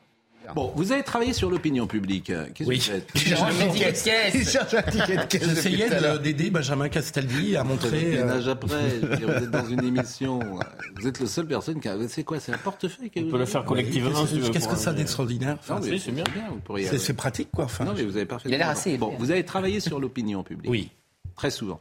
Oui. Euh, et vous arrivez peut-être à projeter ce qui va se passer euh, avec euh, cette crise sur l'opinion publique et Oui. ceux qui l'ont défendu ou pas la grève. Vous parliez tout à l'heure de Clémentine Autain qui s'en euh, réjouissait. Comment vous voyez les, les- quelles conséquences dans l'opinion publique vous imaginez de, sur cette grève? Je pense que la gauche n'en n'en tirera aucun bénéfice parce que faire appel au désordre n'est jamais gagnant en termes d'opinion publique. Et je pense que si le, blocage se prolonge, tout le monde se retournera contre le gouvernement. Et que euh, dans ce cas-là, l'exécutif se re- retrouvera avec une énorme difficulté, qui est que déjà au Parlement, ils vont être obligés de négocier de façon permanente, mais ils auront l'opinion publique contre eux. Et pour amener la réforme des retraites, ça sera une catastrophe. Donc, je pense qu'ils jouent beaucoup là-dessus, parce que en France, les chutes de popularité sont systématiquement liées au problème d'essence. Ça a commencé avec Jospin il y a une grosse vingtaine d'années, qui était hyper populaire, et tout d'un coup, il y a eu un problème sur l'essence. Il a euh, considérablement baissé, et tous les gouvernements ont vécu ça, avec des, des summums, évidemment, le moment des Gilets jaunes. Donc je crois que le gouvernement, si là, il ne parvient pas arrête à sortir du blocage, va avoir une opinion publique qui ne suivra pas les grévistes, mais qui se retournera contre lui. Et il perdra toute crédibilité dans l'opinion. C'est clair. Voilà mon expérience de l'opinion depuis 20 ans. Et on se souvient des mouvements. Et la gauche n'en profitera pas, hein, parce que le, le mouvement du désordre n'est jamais gagnant dans ces Et on se souvient des C'est mouvements. pourquoi vous avez toute votre présence ici pour cette qualité d'analyse. Alors on a trouvé un ticket de caisse et je remercie euh, Justine Cerquera parce qu'on fait un exemple en direct avec ce dont on a parlé. Vous pouvez mesurer votre empreinte carbone. On a le droit à 20 tonnes par an aujourd'hui. Il faut qu'on passe à 2 Non, euh, on- tonnes. on, à- on dépense 10-12 tonnes par an et, et par habitant. Il, Chacun, Il faudra 10-12 passer tonnes. à 2 tonnes en 2050. Voilà, on comprend mal hein, d'ailleurs ce que ça veut dire dépenser 12 tonnes. Notre empreinte carbone des 12 tonnes, c'est pas très, c'est Voilà. assez abstrait. Bon, euh, donc là vous avez un ticket de caisse. Ticket de caisse. Et, et- et, euh, vous pouvez euh, effectivement. Donc, je vais le dire, par exemple, euh, ce Et là, que ça- cette personne. euh, Vas-y, faites votre truc. Hein, ça marche pas du tout. Si, si, pas attendez, Alors écoutons, en attendant, Monsieur Serge Beaujour. Pourquoi? Parce qu'il est président euh, du groupement syndical des services ambulances Grande Couronne 77. Parce que quand on parlait des gens qui sont impactés en très grande difficulté, ben, les ambulances notamment sont en difficulté, pas que les ambulances. Écoutons-le. Ça devient très très compliqué parce que c'est la bagarre au quotidien. hein. Euh, tous les jours, on est en train de se battre euh, sur, ce, sur cette notion de niveau de carburant avec la recherche systématique euh, de stations pendant les transports. Du coup, ce qui devient très difficile, c'est d'organiser et d'optimiser les demandes des patients sur les consultations et tout ce qui s'ensuit, et par la même occasion de- d'essayer de, trouver une station qui est ouverte qui peuvent nous accueillir. Moi, ce que je trouve préoccupant, c'est que euh, là, certains appellent au chaos, mais je ne sais pas si c'est du pur cynisme ou, une absence totale d'anticipation. Mais plus on va aller vers le chaos, d'abord, on est juste en train de tuer encore plus les classes moyennes, hein, parce que là, euh, je veux dire, les prix du train vont augmenter, ou il va y avoir une grève dans les trains, enfin voilà. Et si on arrive au chaos, mais moi, je crains, on n'est que le 13 octobre, que ça ne justifie un pouvoir encore plus autoritaire. et que, euh, parce que le chaos, ils vont pas le laisser s'installer. Donc à un moment donné, il va y avoir un pouvoir très autoritaire et la démocratie, en plus de l'économie, va encore en prendre un coup.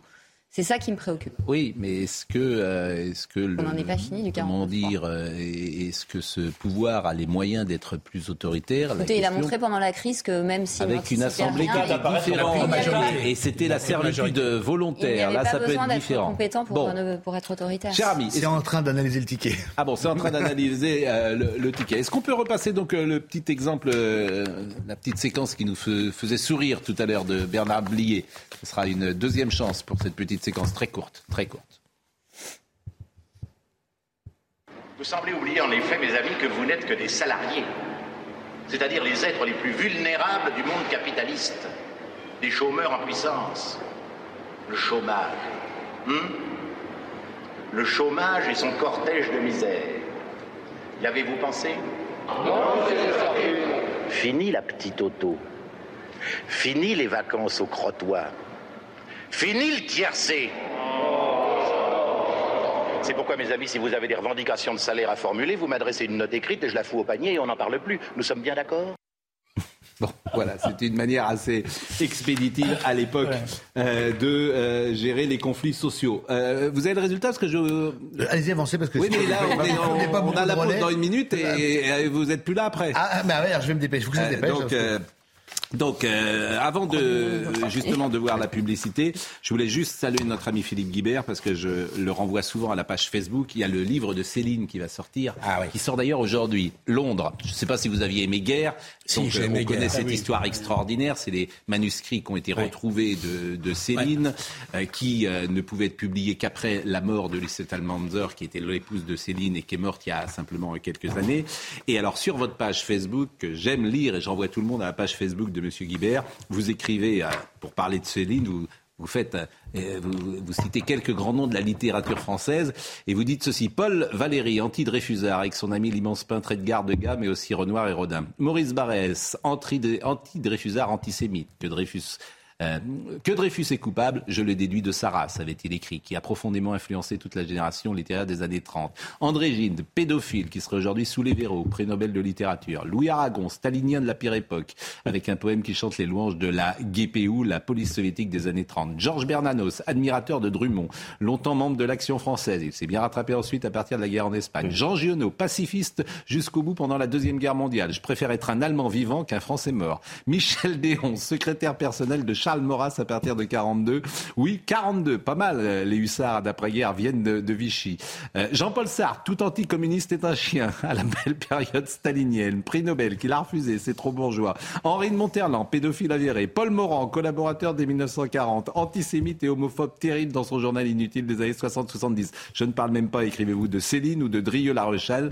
J'arrête là, écrivez-vous. On a euh, plus vite fait de citer les gloires littéraires du XXe siècle qui n'ont pas dit, ne se sont pas associés ou n'ont pas commis d'horreur à un moment de leur vie. On peut sauver Malraux, Camus, Mauriac, peut-être quelques autres, Romain Gary, René Char. Il est donc temps de supprimer une bonne partie de la collection de la Pléiade ainsi que le musée d'Orsay. Ou bien préférer l'attitude de Marcel Proust, Dreyfusard et de Mère Juive, qui écrivait à Barès dix ans après l'affaire pour lui donner son admiration, ou celle de Malraux, à qui Gallimard demandait après-guerre s'il pouvait éditer Céline et qui lui répondit c'est un sale type.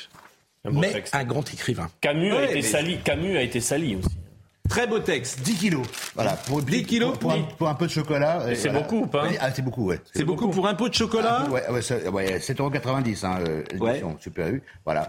10, kilos. Bon, bah ça c'est bien. Bah merci Benjamin. Mais je vous en prie, merci à vous. Vraiment, et puis revenez euh, quand vous voulez. Demain, si vous voulez. Eh ben écoutez, demain. Euh, je précise que tous les écrivains qui sont qu'on a cités sont des très grands écrivains. Mais évidemment, mais c'est pour ça que c'est intéressant. Autrement, ça n'aurait pas d'intérêt. Si en plus ils étaient mauvais écrivains et des salauds, franchement, ça serait quand même très compliqué. La pause et on reçoit Gaspard Ganzer, qui a bien ah. connu le président euh, Macron à l'ENA. A tout de suite. Gaspard Ganzer pose une question. Êtes-vous encore de gauche dans les coulisses de la chute du PS Euh, J'ai envie de dire que vous êtes un peu responsable de ça. Oui, bah, j'en parle d'ailleurs. Hein, parce que Il revient sur les lieux du crime. Je plaide coupable. voilà, je plaide coupable. Vous revenez sur les lieux Mais de j'étais pas tout seul. Non, mais vous On s'est mis à plus, quoi, vous étiez au plus haut niveau quand même. Vous Ouais, étiez secrétaire général. Non, parce que conseiller, conseiller, Conseiller conseiller, c'est déjà bien, c'est déjà bien. c'est Le déjà bien. conseiller spécial. C'est déjà bien. Euh, Audrey Berthaud. La grève reconduite chez Sceaux, Exxon Mobil et Total euh, Énergie aujourd'hui malgré des réquisitions. Et puis on vient euh, d'apprendre que Total Énergie euh, propose 6% d'augmentation en 2023 pour ses salariés français. On a également appris que la CGT appelle à élargir la grève à tout le secteur de l'énergie. Le ministère de l'Éducation a recensé 313 signalements au mois de septembre pour atteinte à la laïcité dans les écoles, collèges et lycées, avec une hausse de la part des incidents liés au port de tenues religieuses. Le ministre de l'Éducation a promis la transparence sur ces sujets. Enfin, près de 70% des animaux sauvages ont disparu en 50 ans. C'est le terrible constat de l'association WWF. La destruction des habitats naturels, en particulier pour développer l'agriculture, reste la cause principale, suivie par la surexploitation, le braconnage et le changement climatique. 70% des animaux sauvages, dont, dont les éléphants. Du PS qui ont disparu. cher, cher Gaspard Je Ganzer. cherchais le lien. Donc, Et il donc, avait je pensais que vous étiez plus rapide. Pour, un- pour un énarque, je suis un peu déçu. D'ailleurs, Ouais, vous je- étiez à l'ENA avec euh, Emmanuel Macron. Eh oui, ça ne nous rajeunit pas il y a 20 ans. Mais bon, moi je veux pas vous brancher sur Emmanuel Macron, mais il y a un vrai. Bah, je sens que vous en avez envie quand même. Non, mais il y a un vrai mystère sur sa personnalité. Par exemple, il avait, des, il a des amis, euh, Emmanuel Macron. Bah, à l'époque, j'en faisais partie. Alors euh, aujourd'hui, on prend plus des bières euh, tous les jours ensemble, mais à l'époque, ça nous arrivait quasiment tous les soirs pour vaincre l'ennui de notre scolarité à l'ENA, qui était quand même très ennuyeuse. Donc vous diriez que vous étiez amis, que vous avez eu accès à lui. oui, je- à- forcément, amis, ça veut dire on a parfois des confidences, des états d'âme, des, conversations. Comme Des rires aussi, des rires, Bah, beaucoup de rires. des fêtes, j'espère. Mais évidemment, la, la- la- je veux dire, le, le- alors dans la relation amicale, quoi, même amoureuse, c'est François Sagan qui dit le, le rire est le langage des amoureux. Ah oui, mais de l'amitié aussi, Ben, aussi de Ouais, l'amitié, on pourrait dire la même chose. Bon, euh, êtes-vous encore de gauche? Justement, vous en parlez euh, d'Emmanuel euh, Macron. Venu de la gauche, Emmanuel Macron a méthodiquement étouffé le Parti socialiste, tout d'abord en dépochant ses talents, puis en brouillant les lignes idéologiques et enfin en menant en 2022 une campagne présidentielle cadenassée d'une redoutable efficacité. J'ai failli me retrouver dans le même sac. Le 2 décembre 2016, au lendemain de l'annonce de François Hollande de sa décision de ne pas être candidat au renouvellement de son mandat, j'ai en effet reçu un SMS d'Emmanuel Macron me témoignant son soutien et m'invitant à venir le voir à son QG de campagne. Qu'avait-il en tête? Voulait-il me proposer de rejoindre son équipe, pourtant déjà bien fournie? Je ne le saurais jamais, car après l'avoir remercié pour son attention, j'ai décidé de ne pas donner suite. Il est quand même gonflé, parce que vous êtes à ce moment-là conseiller spécial de François Hollande, euh, et, et il vous demande de trahir François Hollande. Bon, il doit considérer que la question ne se pose plus, puisque François Hollande n'est plus candidat à sa réélection. Et donc, euh, compte tenu de nos relations amicales, il me fait cette proposition. il Mais pourrait il tend un peu le, le plat de lentilles, en Il pourrait quelque sorte. demander à François Hollande d'abord. Euh, Peut-être, peut-être l'avait-il fait. Je ne pense pas. Non, mais il tend le, le plat de lentilles. C'est un, grand classique. Emmanuel Macron connaît très bien les forces et les faiblesses de l'âme humaine. Et donc, il a su, euh, dans ma direction, mais dans la direction de bien d'autres personnes, proposer euh, de, de passer Eh oui, le il chemin. vous a mal jaugé, manifestement, puisque vous. Oui, mais s'y a pris pourquoi vous n'êtes pas. Pourquoi vous n'y êtes pas Vous avez été candidat. Alors voilà, Ah, juste- vous avez été candidat en raconter- 2017. juste, je vais raconter cette histoire. Dans un, dans un premier, dans un premier temps, j'ai, euh, refusé de ce, ce passage essentiellement par euh, fidélité à François Hollande en me disant que je voulais rester jusqu'au bout, jusqu'à la dernière minute de la, la dernière seconde. Mais j'avais quand même en tête de, de continuer euh, ma vie politique à l'époque, et c'est pour ça que quand quelques semaines ou quelques mois plus tard, plus exactement, il m'a proposé d'être candidat aux législatives. Euh, j'ai dit oui dans un premier temps. Puis très vite, je me suis ravisé euh, parce qu'il m'a proposé d'être candidat à Rennes. J'adore les Bretons, mais je ne suis pas breton. Ça aurait été rue de Rennes dans le 6e arrondissement, j'aurais dit OK, mais euh, dans, en Bretagne, c'était pas possible et donc j'ai j'ai renoncé aussi. Bon, êtes-vous encore de gauche? Vous, vous estimez comme un homme de conviction? Oui. Bon, vous, vous pensez que vous êtes à gauche? Oui. Bon, bien sûr, faudrait d'ailleurs C'est l'examen de conscience. Bah, D'ailleurs, j'essaye de le Je faire dans ce Bon, livre. Je suis d'accord. Mais justement, et ça c'est un reproche quasiment principal qu'on fait à Emmanuel Macron. Mm. Emmanuel Macron dit de lui aujourd'hui, euh, il est extrêmement intelligent, il a une capacité de séduction XXL, c'est même un piège parce que si vous êtes avec lui, vous tombez sous son charme, vous allez, euh, voilà, euh, pourquoi pas être séduit, etc. Mais il n'a pas de conviction. Il n'en a aucune. voilà Mm. que ça ce soit vrai. ce que disent ceux qui l'attaquent. Est-ce que vous diriez la même chose? Non, je dirais pas la même chose. Alors c'est quoi ces convictions? Bah, je ne suis pas dans son âme ni dans son cœur, mais je, je, le connais quand même bien. Je crois que sur l'Europe, euh, on peut, on peut le critiquer, mais il a, il a quand même ce cap depuis le début. Mm. Et puis sur le, sur le rapport à l'entreprise, euh, le rapport au capital, il n'a jamais dévié de sa route. C'est quand même quelqu'un qui a toujours été du côté des entreprises depuis le, depuis le début. Mais c'est un libéral. Comme vous. Bah, c'est un Pas de la même manière. Non, mais je pense que y a... c'est un libéral. Il est dans, il est ministre de l'économie de François Hollande. Et ouais, mais je pense qu'il est libéral. Mais non, François Hollande s'est trompé. Ce qui m'étonne de François Hollande. Ah, oh, ça peut arriver à tout le monde euh, d'être charmé, d'être d'être charmé, etc. Et puis c'est une chose d'accepter euh, l'économie de marché. Oui. Euh, c'en est une autre de, de considérer que euh, la seule façon de créer de la valeur, c'est de s'appuyer sur les entreprises. Et il y a un seul élément sur lequel Emmanuel Macron n'a jamais dévié. D'ailleurs, il a été élu pour ça, donc il n'y a pas erreur sur la marchandise. C'est la baisse de la fiscalité des entreprises. Et, et oui, mais ça, il a plutôt raison. De ce point ah de vue-là, bah, il a raison de bah, vous en favoriser l'entreprise. Ah bah, je, moi, je suis favorable à favoriser l'entreprise. Oui. En revanche, on peut avoir un peu plus d'équilibre mmh. peut-être dans la répartition de la valeur. Tout à l'heure, vous parliez du gaullisme social. J'étais Oui. en coulisses et je vous observais de, Oui. de, de près. Et ben, on peut aussi avoir euh, de la sensibilité en se disant que la valeur doit être partagée autrement qu'entre de- des actionnaires, qu'on peut aussi redistribuer une partie de celle-ci en direction des salariés. Mais, mais nous sommes possible. tous d'accord là-dessus. Bah, il y a Macron consensus en France là-dessus. Bah, j'ai pas l'impression que le gouvernement le fasse. Mais qu'est-ce qu'il faudrait faire alors Sauf que Emmanuel Macron n'a jamais durci le ton vis-à-vis des entreprises concernant ce qu'on appelle les contreparties. voilà. La création d'emplois, la val- valorisation du travail, euh, voilà, la, la formation. Vous écrivez tout au long du quinquennat, le versant droit du macronisme est revenu comme un retour de refoulé freudien. Cela s'est particulièrement vu en matière d'immigration et de sécurité. Le président s'accommodant souvent du discours testo-téroné.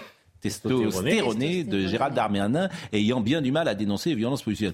Pas du tout. Franchement, si vous trouvez que euh, Emmanuel Macron est, est sur le sujet de l'immigration et, et de la société, si vous le trouvez très à droite, il n'y a que vous en France. hein. Ah non, pas que moi. Non, non, je pense pas que moi. Je pense qu'il y a beaucoup de gens qui sont Et sur le. justement, on lui reproche, bah, euh, demandez à Gérard Carreau. qui est un spécialiste. Pour moi, c'est- C'est vraiment l'angle, s'il y a un angle mort, comme on dit, de, de- de sa politique, c'est bien ce domaine de la sécurité et de l'immigration. Il est totalement étranger à ces problèmes. Ou alors, ou alors, ou alors. Ou non, mais il a peur. Il a peur de donner Non. son avis. Je, je le Non, connais il y a pas, pas de mais il, il marche Il y a pas de sur des sur œufs. le- Vous pouvez pas dire qu'il est sur une ligne euh, de, de, de, droite. euh, Ah non, je sur pas dit, pas, il n'est pas sur la ligne de Darmanin, de Nicolas Sarkozy, de Marine Le Pen. Ou Darmanin, c'est quand même dérangeant, c'est son ministre. hein. Oui, mais, euh, mais en revanche, il laisse, il laisse euh, Gérard Darmanin euh, euh, tenir des propos sur euh, la sécurité de l'immigration. Mais d'ailleurs, sur Mais la qu'est-ce sécurité, qu'il là, dit qui vous choque, par exemple, Gérald Darmanin? Ah, Mais j'ai pas dit que ça me choquait. Bah, mais en quoi il est, son discours est testostéroné Bah parce qu'il est viriliste, euh, il y a, il y a vous savez, Mais en une quoi démonstration. Bah, euh, quand, quand on va faire le matamor euh, euh, sur, euh, sur, sur le terrain à chaque fois qu'il y a un incident, etc., en disant je suis le plus fort, je vais y arriver, je trouve ça un peu testostéroné. Mais il a le droit de le faire, c'est un rôle de composition. Franchement, Pasquale même vous, vous n'êtes pas très convaincant pour expliquer l'adjectif que vous avez utilisé. Si, La si. vérité, c'est qu'il y a Bah, le réel qui est politique là. viriliste. Non, mais il y a deux choses différentes. Il y a euh, la façon de traiter un problème qui est réel, l'insécurité. Évidemment, euh, qu'on soit de gauche ou de droite, on doit lutter contre l'insécurité. Et puis il y a la façon de le faire. Il y a la façon de toujours le mettre en haut de l'agenda et de prendre des airs de matamor pour le régler. Voilà, c'est juste ça. Vous voyez bien qu'à travers, par exemple, cette grève, on découvre des choses folles. On découvre à Villiers-le-Bel, Mm. par exemple, une, une, une station-service qui est prise par des euh, enfants des cités qui font eux-mêmes, qui ont réquisitionné et qui font eux-mêmes. Ah bah ça le- c'est inacceptable. Bah, Bah, euh, évidemment c'est- la. France de 2022. Oui, mais je crois pas que ça soit la majorité des stations-service aujourd'hui en France. je vous dis pas C'est comme toujours, c'est c'est pas en prenant un contre-exemple que vous allez faire des systèmes. C'est aussi ça qu'on peut reprocher à une partie de la grille de lecture, euh, peut-être de l'extrême droite. C'est de prendre simplement des cas isolés qui sont nombreux parfois et en faire un système. Voilà. Alors je vous confirme, vous êtes bien resté à gauche. hein. Voilà. Ça, Bon, bah, on peut ne pas être d'accord, bah, et est- euh, Et je vous remercie de vous inviter soyez- pour me dire que- qu'on n'est pas d'accord. Faut- faut- faut- je comprends pourquoi vous êtes à moins de 2%, parce qu'avec ce que vous venez de dire, vous n'allez pas remonter la pente. Ben oui. Mais bien sûr, vous n'allez pas remonter la pente. Mais je Vous fais plus politique, en fait, moi, à le titre pro- personnel. Le Ah, donc, problème euh, que la gauche, un des problèmes, pas que celui-là, c'est le problème. Il y en a qu'une qui a Hum. su parler euh, de la sécurité finalement à gauche. C'était Ségolène Royal. Ouais, bien sûr. C'est la seule. Mais moi, je compte. Vous avez un vrai problème Non, non, avec mais, la euh, sécurité. Je vais quand même défendre le livre parce que je, à la fin, dans la, dans la, dans la dernière partie, je vous dis c'est quoi les trois ou quatre thèmes sur lesquels la gauche doit euh, évoluer, se prononcer. Et je mets la sécurité parce que je dis que l'insécurité, elle frappe avant tout euh, les, les, les, personnes les plus populaires et les classes moyennes. Donc euh, ne me faites pas dire ce que je n'ai pas écrit. Non.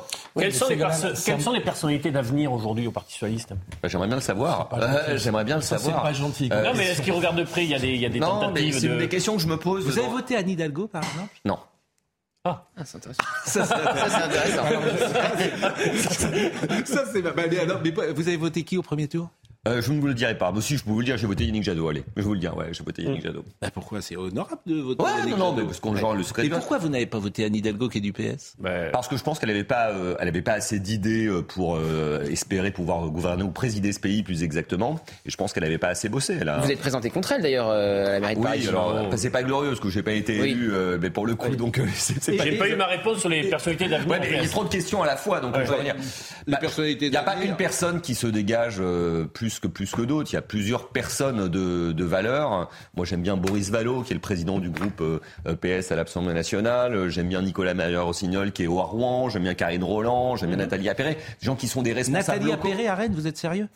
Oui, Vous avez vu le, le- comment ça se passe, Rennes Ça fait longtemps que je suis pas allé. Vous savez, les, Ah bah, pas Allez-y, allez demander aux Rennais. Parce que Johanna Roland et Nathalie Appéré, euh, le duo, je veux dire, de la reine de. Bah, pourtant, elles ont été de- Rennes assez et de- largement. Largement. c'est pas une Vous avez raison. raison. Très largement, Mais ouais. vous voyez les problèmes de, notamment de sécurité. Ah bah, Il y a ça, dans deux dans les cette responsables. Les maires ne sont pas les seuls responsables. Je vous dis Ah, pas qu'ils ils ont la responsabilité de la, de la police quand même au, au- au niveau local. Écoutez, Monsieur Gander qui est de gauche, s'il vous plaît. Bon, euh, alors évidemment, il y a des choses un peu anecdotiques qui m'ont amusé. Évidemment. Alors comme ça, tu connais Sark Nafo J'ai souvent dû répondre à cette question au cours des mois précédant l'élection présidentielle. Les journalistes se demandaient en effet, à juste titre, comment il était possible que je connaisse la compagne et directrice de campagne d'Éric Zemmour. Elle est drôle, cultivée, pleine d'énergie. Elle est de droite, mais semble modérée. Elle ne me parle pas d'Éric Zemmour. Sans devenir les meilleurs amis du monde, nous nous croisons régulièrement. Elle vient même dîner chez moi avec des connaissances communes. Et nous nous apprécions, sans doute parce que nous parlons très peu politique. Elle finit par me proposer de participer au lancement d'une association pour la promotion de la littérature qu'elle nomme Alexandre et Aristote. Je tombe de ma chaise quelques mois plus tard quand l'Express révèle qu'elle aide Éric Zemmour à préparer une candidature à l'élection présidentielle. Nous ne nous verrons quasiment plus par la suite à mesure que cette idée se précisera, etc. etc. Incroyable. Hein. Bah, c'est, alors, je pense pas que j'ai, je le dis d'ailleurs, je pense pas que j'ai été dupé euh, volontairement. Je, je veux croire qu'il n'y avait pas de, de stratégie particulière. D'ailleurs, je vois pas ce que j'aurais pu lui apporter dans ce contexte, honnêtement, venant, mais elle a le droit de la de- gauche. Oui, mais c'est, on dirait, vous en parlez comme si c'était le diable d'avoir. euh, J'ai pas dit des- ça. bah, d'avoir les idées d'Éric Zemmour. euh, Non, mais on peut ne pas être d'accord. Oui, bien mais, sûr. mais vous dites, Voilà. ah, bah, je veux même plus l'avoir. Je suis, je suis tombé Ah de ma pas chaise. dit que je voulais plus l'avoir. Ah, vous dites, je suis tombé de ma chaise. Bah, je- parce que je m'y attendais pas du tout. Pour moi, c'était une personne issue de la droite républicaine. Mm. Euh, Éric Zemmour, avec qui j'ai déjà débattu ici, je ne suis pas d'accord avec lui euh, euh, sur la- la- son, son rapport, notamment euh, à, à l'immigration, dont on parlait, dont, dont on parlait tout à l'heure. Voilà, pour moi, c'est euh, une ligne rouge idéologique. Mais ça n'empêche pas que je regrette pas d'avoir discuté. Alors, il y a un chapitre qui est vraiment très comique. Vraiment, c'est le chapitre Volontairement plus- ou pas Parce que c'est Ah, ça le problème. Le chapitre, vraiment, celui-là, c'est le, le plus comique. C'est le quinquennat de François Hollande. Ouais. Euh, cinq ans après le départ de François Hollande, c'est mon tour de faire le bilan de son quinquennat. Je persiste et je signe. Ouais. François Hollande Je a été savais un grand président de la République. Donc. Là, vraiment, on est, on est on est face à des crises exceptionnelles. Euh, on l'a vu avec Leonarda, notamment. Il a même été un grand président. d'ailleurs. Il a même été un grand président de gauche et nous n'avons pas à rougir de son bilan. Cependant, il a commis des erreurs euh, de fond comme de, de communication. Oui, donc j'en prends ma part, comme vous le disiez tout à l'heure. Mais comment vous pouvez dire qu'il a été un grand président de la République? Il a même pas pu se représenter. Mais que le jugement d'un président de la République, il se fait à l'échelle C'est-à-dire de que les gens, il, a, il, il, il se serait représenté, il n'aurait même pas euh, au premier tour. Bah. D'ailleurs, il n'aurait même pas passé les primaires. Et il n'aurait même pas, au premier tour, il aurait été peut-être à un chiffre historiquement Vous bas. savez, il l'a des- tellement compris pour qu'il ne se représente pas, c'est qu'il avait compris qu'il avait savez, on peut- aucune, aucune, aucune. Non, vous savez, il y, a des, il y a eu des grands présidents, des grands premiers ministres qui euh, se sont fait euh, congédier par les Français parce que c'est tout simplement la, la- la démocratie. Mais François Hollande a fait des grandes choses, et notamment sur la politique internationale, l'accord de Paris euh, sur le climat. On a obtenu un cessez-le-feu à Minsk euh, en- dans la guerre entre, entre l'Ukraine et la Russie euh, à l'époque. Il y a des choses fondamentales qui ont été faites pour la société qui, qui peuvent tous vous plaire ici, comme le mariage pour tous ou l'adoption pour tous. On a changé la perception. Alors, je Bah suis oui, d'accord, je vous en donne quitus. Mais si je faisais de la provoque, je dirais c'est pas le plus important. Alors c'est quoi le plus important? Le plus important, c'est l'économie. Bah oui, bah justement. C'est bah justement, le, ça le plus important. Parlons-en, Je trouve c'est très bien bah, je peux juste répondre sur, ce point particulier. C'est à partir de 2014, il n'était pas tout seul, il y avait aussi Manuel Valls et Emmanuel Macron, qu'on a commencé le changement de la perception de politique économique en choisissant de faire, ça nous a été beaucoup reproché d'ailleurs, une politique dite de l'offre en baissant les charges pour les entreprises, en baissant les impôts pour les entreprises. Et elle là, a pour les depuis 2012. Mais, mais les ouais, impôts, a commencé depuis les 2012. Oui, alors, de, moi, depuis la période où j'étais à l'Élysée, c'était 2014. C'est vrai qu'elle avait commencé dès les gens ont, croulé sous les impôts. Alors, je pense qu'on effectivement on a, on a Avec la double fiscale en 2012-2013, elle était un peu importante. Il y en a même un qui a été retoqué par le Conseil constitutionnel. C'est ça qui est 75%. Ne pas encourager. Et là, souvent, c'est le reproche qui est fait à ces gens-là d'être complètement hors sol, de jamais avoir travaillé de leur vie dans mmh, l'entreprise. Mmh c'est pas, dans l'entreprise. C'est ça le problème. C'est cas. C'est pas ça le problème. Ah, mais globalement, c'est un échec, ce quinquennat. Il y a du plus on, on et peut... du moins, ouais. Il y a du plus non, c'est un échec. Mmh. Je parle même pas de l'échec uniquement politique mmh. et électoral, mais qui est assez évident. Mm. Mais même sur la politique économique, ça ne marche quel, pas exactement quel septennat, je quel, ou quinquennat depuis le début de la Ve République a été une réussite? Depuis la Ve République? Bah, Celui de ah. Giscard a quand même été une réussite, pardonnez-moi de ah, vous. C'est terminé pour lui d'ailleurs. Mais c'est en pleine crise économique en 1900. Euh, Mitterrand, le, le, le choc, Mitterrand, pardonnez-moi. Non, mais c'est à l'échelle de l'histoire. Celui, du, président Sarkozy n'est pas un échec. Ah bah, pardonnez-moi. Bah, visiblement, les Français n'avaient pas été d'accord avec la politique. Ça, c'est autre chose. Ah bah oui. C'est autre bah, si, chose. Tout à l'heure, vous disiez, il n'a pas pu se représenter. C'est la signe de son échec. Mais lui, s'est représenté. Mais il a perdu. Mais il a terminé à 48 et. Contre qui déjà Il a été battu par qui Mais Nicolas Sarkozy, il perd à 48 et demi. Par François Hollande. Mais parce que il a été battu vous ne pouvez pas comparer. Vous pouvez pas. Comparer Nicolas Sarkozy qui se représente, qui, échoue à 49 dans une situation compliquée, effectivement, avec euh, François Hollande qui ne peut même pas se représenter. Mais il, a il est rejeté. Oui, parce que c'était un acte responsable parce qu'il considérait que s'il se, représentait, il divisait son propre camp. Il mais, pour arrêtez, ça pour euh, si pour une autre plateau que chez nous. Il se représente pas parce qu'il sait qu'il sera, ridicule. Gaspard, va perdre une chose. Au, niveau de votre observation, de votre intervention mm. sur euh, ces années Hollande, est-ce que le problème du hollandisme au final, ça n'est pas d'avoir enfanté le macronisme et. Euh, non, je, vous si, dis le vrai problème. Même si, parce que hein. ça, vient de là quand même. Non. Moi, je pense que le vrai problème, c'est un problème de clarification idéologique initiale. Oui, mais est-ce que, vous, est un faites, est que vous faites un, lien Est-ce qu'il y a un continuum Moi, je pense qu'il y a un continuum.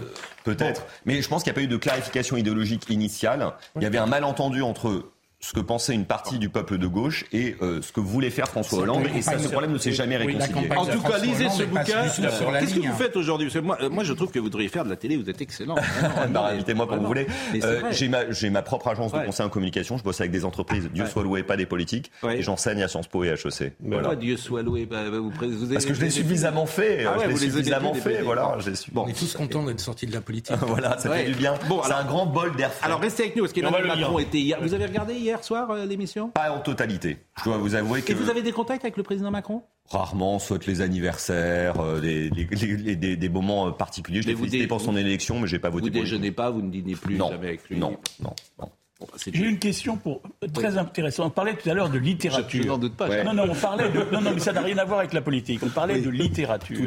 J'ai vu hier un homme important qui voit régulièrement depuis longtemps euh, Monsieur Macron et qu'il il m'a dit, on parlait des livres justement, et il m'a dit, alors Macron, les bouquins, la littérature, la musique et la littérature, l'art, euh, la peinture, etc. Oui, un peu.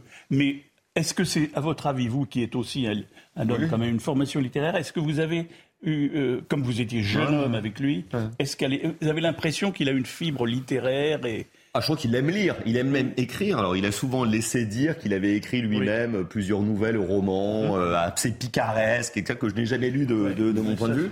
Non, je crois qu'il a, on peut lui reprocher beaucoup de choses, mais je crois qu'il a un, amour sincère des lettres. Bon, de la, mais euh, écrire, on, peut lire, mais on peut lire des essais, on peut lire plein de choses. Lire la littérature, c'est autre chose. Le plaisir oui. de la littérature que euh, notre ami. Bon, alors hier, il était donc sur France 2. C'est un self, hein, je le disais, France 2, parce qu'il vient là, et puis il revient dans 15 jours, et puis il, il fait son badge. donc euh, je l'ai dit tout à l'heure. Puis il y a un moment, on lui reprochait de ne jamais oui. aller sur le service public, donc oui, il est en train de compenser. Alors, alors, hier, ils nous ont fait 7 sur 7, je ne sais pas si vous avez vu. Euh, oui, j'ai vu. Bon, C'était 7 sur 7, sans euh, les pulls de Anne Sinclair. En mohair. En mohair, et, effectivement, c'est notre Madeleine de Proust à, nous, les quinquas. écoutons Emmanuel Macron sur Poutine, parce que moi, je trouve qu'il n'a pas dit grand-chose. Alors, c'est un exercice peut-être difficile, il n'y a rien à dire, mais il commande, quoi. Il dit Poutine doit revenir euh, à la table des négociations. La belle affaire. Bon, on, on se doute. Euh, écoutons le On président de la République. Aujourd'hui, d'abord, Vladimir Poutine doit cesser cette guerre, respecter l'intégrité territoriale de l'Ukraine et revenir autour de la table des discussions. Cette table qu'il a occupée naguère et ces discussions qu'il a acceptées aussi.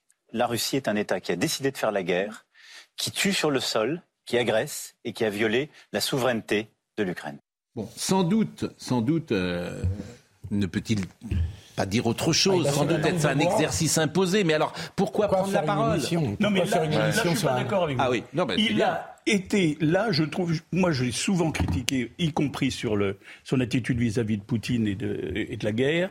Je trouve qu'il a, il a dit quelque chose de courageux hier soir. Il y a un mouvement qui monte actuellement en France, en Europe et un peu aux États-Unis, mais surtout en Europe et en France, qui est de dire, au fond, au point où on en est, il faut que l'Ukraine aille jusqu'au bout, il faut que l'Ukraine abatte Poutine, et de toute façon, il ne faut plus jamais négocier avec Poutine. Ce mouvement-là, à mon avis, est historiquement une erreur tragique. Mais il monte comme la petite bête qui monte aujourd'hui. De plus en plus, et il suffit d'entendre les déclarations européennes, du leadership européen, de Madame Ursula von der Leyen et des autres dirigeants européens pour sentir cette petite musique. Il faut fini Poutine, etc. Macron hier soir, le président Macron hier soir a dit il faudra nécessairement se mettre à une table à un moment donné et discuter avec Poutine. C'est très important. Non, non, mais c'est Parce intéressant qu'en que Europe, il, est- il est minoritaire sur cette ligne-là, en Europe. Au G7, il est minoritaire. Les bellicistes sont Ben, en train de Gérard- gagner sur ce plan. Gérard, on peut pas dire que les discussions avec Poutine, et même celle qu'a menée Emmanuel Macron, aient donné grand-chose. c'est même l'inverse. Donc ça, ça suscite du scepticisme. Et puis ça dépend pas de lui que Poutine. Non, je pas dit que ça dépendait de lui, mais ça dépend de lui d'avoir que la- au moins la voix de la France ne soit pas celle de dire Poutine, il faut le considérer. Il n'y a, qu'une façon de faire, c'est qu'on s'en débarrasse et aller jusqu'au bout. Il faut pas non plus être dupe, quoi. De, Oui, euh, faut pas non plus être dupe de, la sincérité et de, la- et, euh, de, Alors, de Vladimir Poutine. Bon, deuxième chose à intervention, c'est sur l'Iran.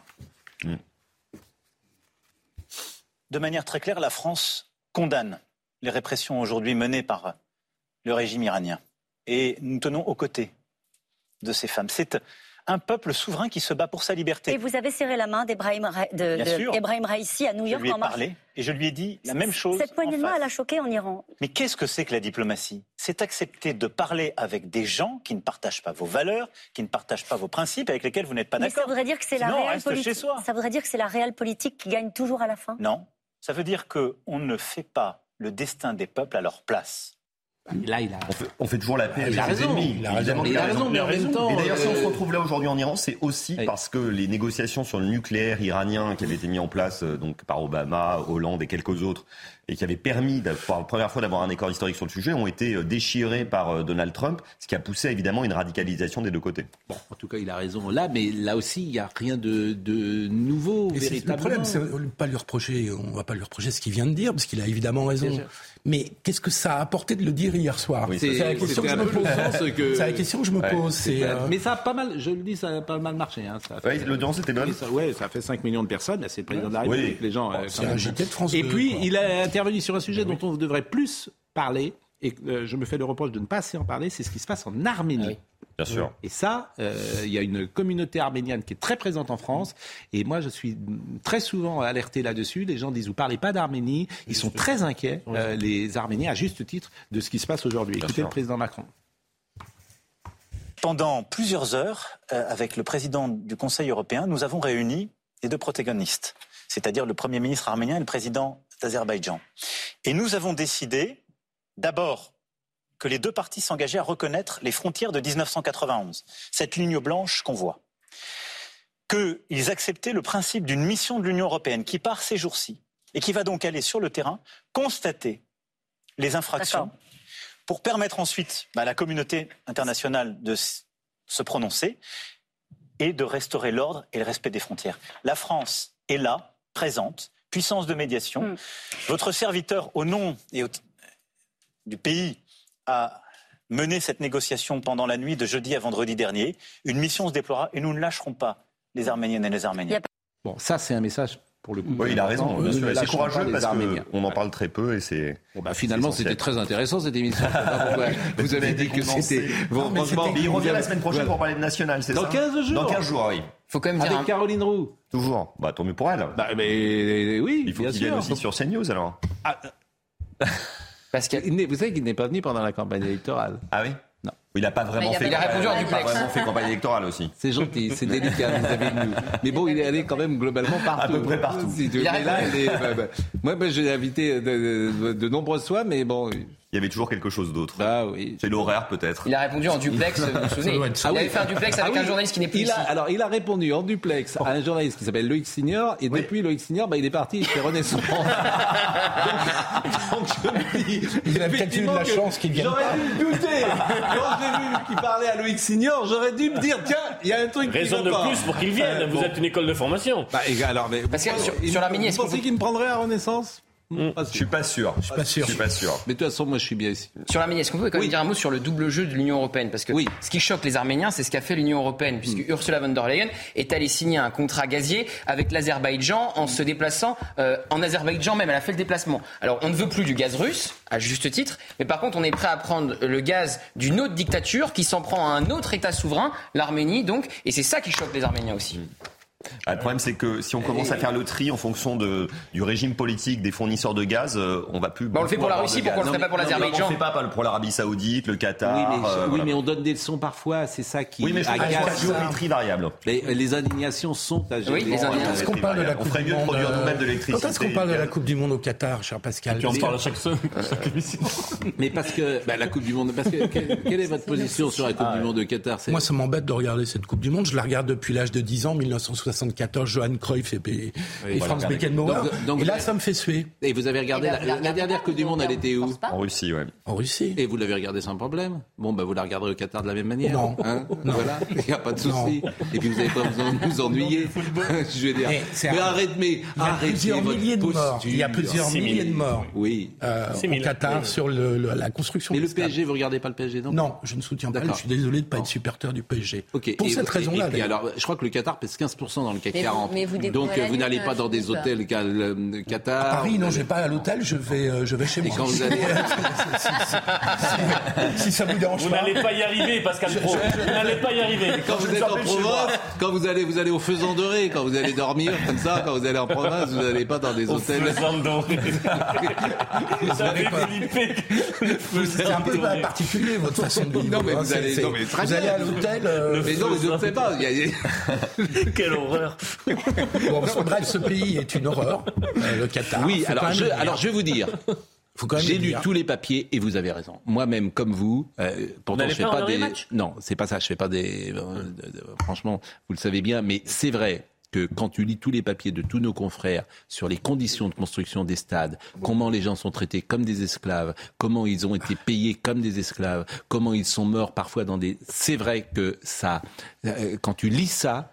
C'est pas la même chose, par exemple, que les stades soient climatisés. Oui, bah, c'est quand même absurde. C'est absurde, dire. mais ça va. Bon, mais là où vous avez raison, effectivement, c'est que les enquêtes de nos confrères sur ce qui s'est passé interpellent. Vous avez raison. Non, mais Je ça, c'est vrai. Quand quand- quand il y a je des joint ventures où ils conduisent des, des tuyaux, etc., toute les- l'immigration indienne, on leur Oui, oui. prend leurs papiers quand Je ils sais, arrivent. je sais. Et sur, les, et sur les règles édictées par le Qatar là, pour les femmes qui veulent venir voir les matchs, hein, euh, les chemises sans manches, robes ou jupes courtes, bas courts, haut courts sont strictement interdits. Je sais. je sais. D'ailleurs, ça va être intéressant. Vont- qu'il bien ça, il va y avoir une polémique par jour. ou pas C'est sûr. Le Bon. Qatar est le grand financeur de- des frères musulmans en Europe et en France en particulier. Tariq Ramadan était complètement. Bon. financé par le Qatar. Tout ça, c'est marrant, on n'en parle plus. Il n'y a c'est plus de pareil, retard c'est possible. pareil aussi, hein. Il n'y a plus de retard possible. Audrey Berthaud est là parce qu'autrement, je suis viré s'il y a du retard maintenant. Donc euh, c'est hein, Ah oui, c'est à moi, Audrey Berthaud. Ah oui. Et après les stations-service des ouvriers du nucléaire sont en grève, ils réclament eux aussi une augmentation de salaire. Cinq sites nucléaires sont impliqués pour le moment, mais d'autres pourraient se joindre au mouvement dans les prochains jours. La CGT appelle d'ailleurs à élargir la grève à tout le secteur de l'énergie. La guerre en Ukraine, pour Emmanuel Macron, Vladimir Poutine doit cesser cette guerre, respecter l'intégrité territoriale de l'Ukraine et revenir autour de la table des discussions. Invité de la nouvelle émission politique de France 2 hier soir, le président également a annoncé la livraison de nouveaux armements à l'Ukraine. Enfin, Trust Social peut désormais se télécharger. Euh, Google a finalement approuvé le réseau social de Donald Trump après l'avoir refusé l'été dernier. Suspendu de Twitter, Donald Trump voulait créer un réseau social avec une liberté d'expression totale. Ce sera en effet euh, une alternative à Twitter. Merci à Gaspard Ganzer. C'est une bonne idée. Pourquoi pas offrir euh, le soir de Noël à un vieil oncle. voilà. un vieil oncle qui a fait toutes les campagnes sociales. Je trouve que c'est sympa. Audrey Missiraka était à la réalisation. Grégory Possidalo était au son. Bouka Bella était à la vision. Merci à Marine Lançon, à Justine Cerquera et Jean-Marc Morandini dans une seconde. Even when we're on a budget, we still deserve nice things. Quince is a place to scoop up stunning high-end goods for 50 to 80% less than similar brands.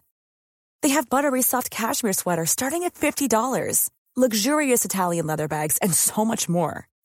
Plus, Quince only works with factories that use safe, ethical, and responsible manufacturing. Get the high-end goods you'll love without the high price tag with Quince. Go to quince.com/style for free shipping and 365-day returns.